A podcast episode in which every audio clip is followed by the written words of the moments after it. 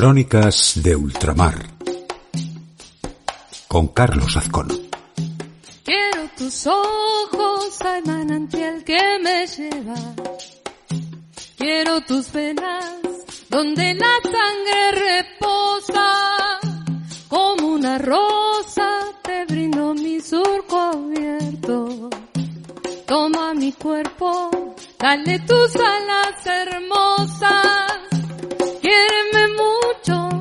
Si mañana no vuelvo. Quiéreme ahora, que estoy sentada en el cielo. Ámame tanto como te quepa en la vida. En este canto de cielo, trigo y semilla. Pero quiéreme mucho por si mañana no vuelvo. Quiéreme ahora que estoy sentada en el cielo. Ámame tanto como te quepa en la vida. Queridos oyentes de Siéntalo con Oído, otra vez este cronista de ultramar con ustedes, pasando las novedades de la región, que a fuerza de, de ser monotemáticos, eh, casi no se habla de otra cosa, pero hay, ocurren otras cosas. Hay celebraciones, hay festejos, hay hechos que han ocurrido que, que nos traen a ejercitar la memoria. Así que eh, vamos a dejar la pandemia, la cuarentena y los picos para un poquito más adelante del programa y, y bueno, a tres días del solsticio de invierno, eh, los pueblos originales que, que, han habitado esta zona hace 33 millones de años, que sé desde que el mundo existe, festejan el regreso del sol a la Tierra, porque el 21 de junio es justo el día que más lejos está y el, a los tres días es cuando recién se nota eh, la sensibilidad humana, el ojo humano, eh, ve que, que, que, se acerca otra vez, porque todavía está en, la etapa de, cuando estamos haciendo esto que todavía está lejos, así que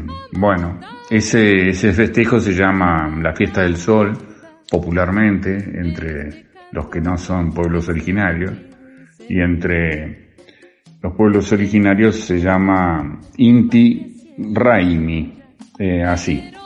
Eh, es el centro del festejo, ha sido siempre, durante siglos y siglos, eh, milenios, digamos, ha sido siempre la ciudad de Cusco o Cusco, que es el nombre en castellano.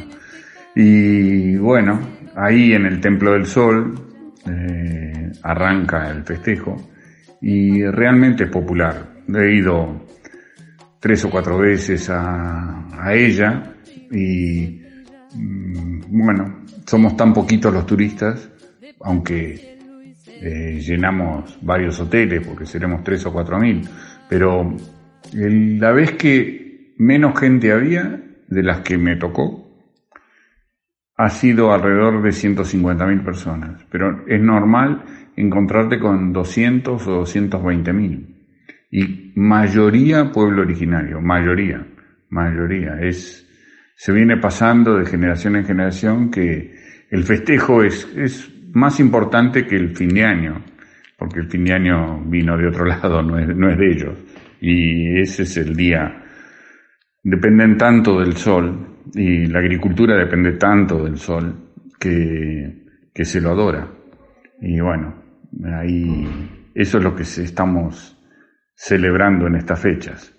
La fiesta principal se hace en una fortaleza que se llama Sacsayhuamán, está a tres kilómetros, casi cuatro de Cusco. Es como una barrera, una línea marginal, pero de, con unas piedras que nunca nadie pudo explicarse cómo están ahí, porque la cantera está a 19 kilómetros. Y aún hoy, 1200 o 1500 años después de hecha, todavía no se explican cómo la llevaron, porque hay piedras que pesan 200 toneladas, que, no es imposible moverlas con la fuerza humana. Indudablemente estamos ante unos genios de la construcción, quien ha tenido la oportunidad de conocer Cusco y de ver cualquiera de las otras ciudades, eh, se dan cuenta de que eran verdaderos genios, no escribían, pero, pero hacían puentes que aún hoy los pasamos y no se han movido, a pesar de estar en una zona sísmica, y han hecho acueductos como el que ustedes tienen en Segovia y en tantos otros lugares, pero mucho antes que los romanos, y todavía están en uso, no pierden, o sea, fueron hechos para una eternidad. Si alguno de los escuchas tiene la oportunidad y tiene ganas de sorprenderse, no dejen de visitar Cusco. Bueno, si además lo hacen en esta época, se van a encontrar con, con cosas únicas. Así que, bueno, espero que hayan disfrutado de Verónica Condomí, de Ernesto Snager y de Facundo Guevara. Eh, y, y ahora viene una actualización con los mismos, con la misma intérprete, después de esta voz que, que no sé cómo me animo, viene El karma de vivir al sur, del gran Charlie García, pero con la voz andina de Verónica. Bueno, sigo en, sigo en un ratito. Me vas a hacer feliz, vas a matarme con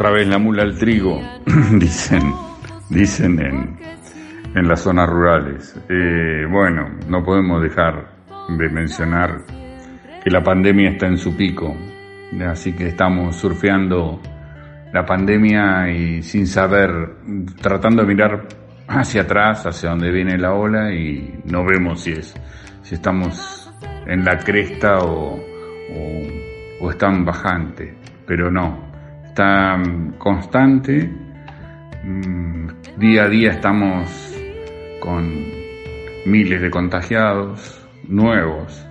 Eh, estas, esta última semana, en mi último encuentro con ustedes, eh, no han bajado de 2.000 por día. Y los muertos así de entre 28 y 35. Ya pasamos los 1.000 muy, muy lamentable, pero bueno, recién estamos, hoy, esta semana vamos a llegar a los 1100 tal vez, y nos duele muchísimo y, y bueno, la política se mezcla entre todo, eso es inevitable, inevitable. Eh, y estamos viviendo entre operaciones de prensa y operaciones de prensa y operaciones o sea, eh, la gente en cuarentenada eh, se hace más adicta a, la infodemia y está demasiado sobreinformada. Y, y eso es malo, realmente es malo porque no conduce a nada. O sea, esto no es un relato futbolístico, no es no son Olimpiadas y, pareciera que, hay que llenar las horas con algo y las llenan con operaciones. Y bueno, el gobierno está haciendo lo, que puede, lo que puede.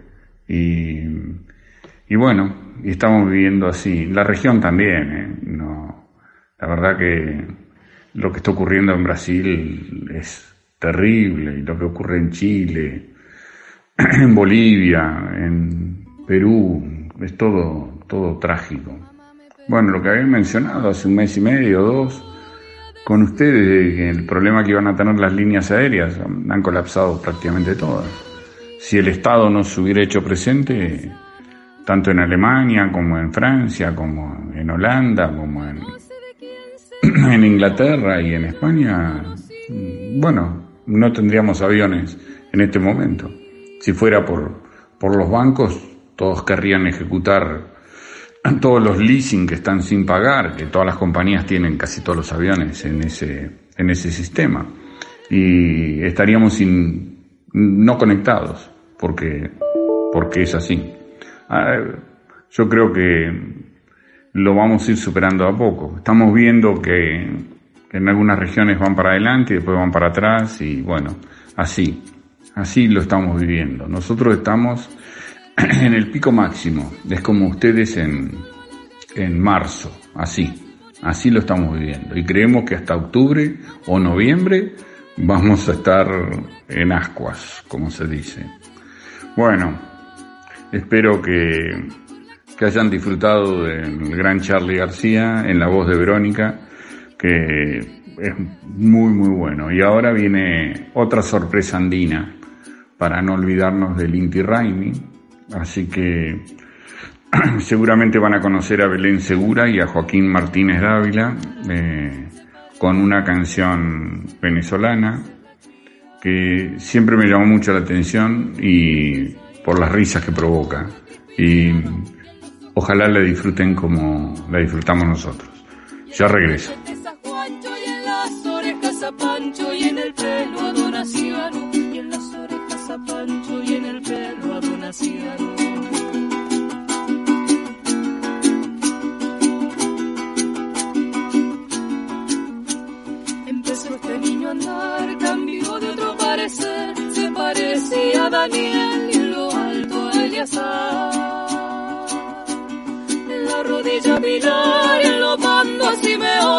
Tanta comparación. Vino su madre a creer que su hija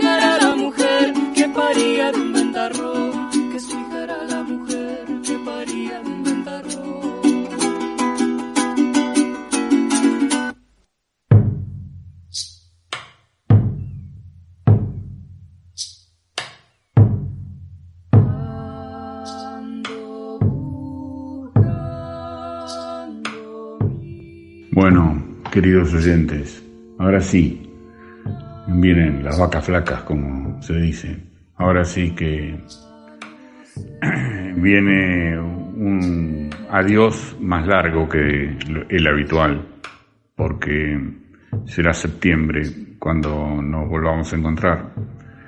Ustedes inician el receso de verano y nosotros a soplar nubes para ver un ratito el sol y así es la vida, no de otra manera.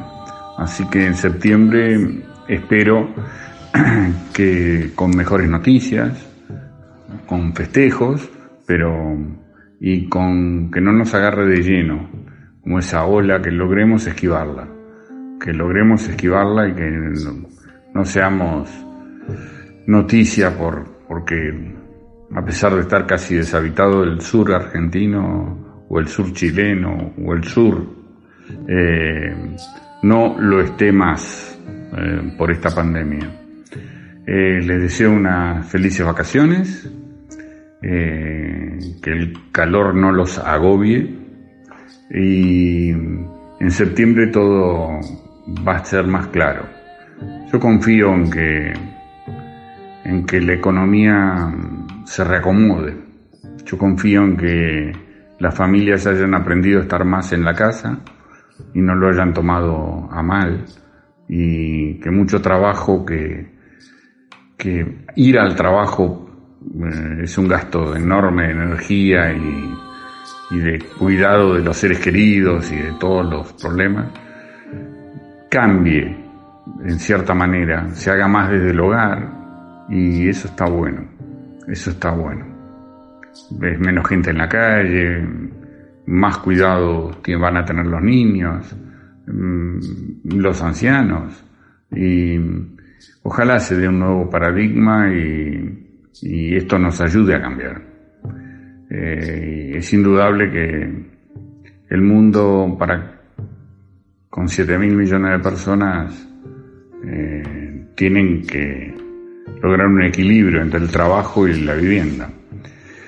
Esto fue obligado, pero por ahí sacamos alguna, alguna lección de esto. Ojalá sea así, ojalá. Bueno, con la Vidala de la Luna, que es anónimo, nos despedimos hasta septiembre. Eh, ojalá, yo estoy en situación de riesgo también, pero ojalá que, no va a pasar nada. Así es el deseo, así es la voluntad. Eh, estemos nuevamente juntos. Los abrazo a todos. Gracias.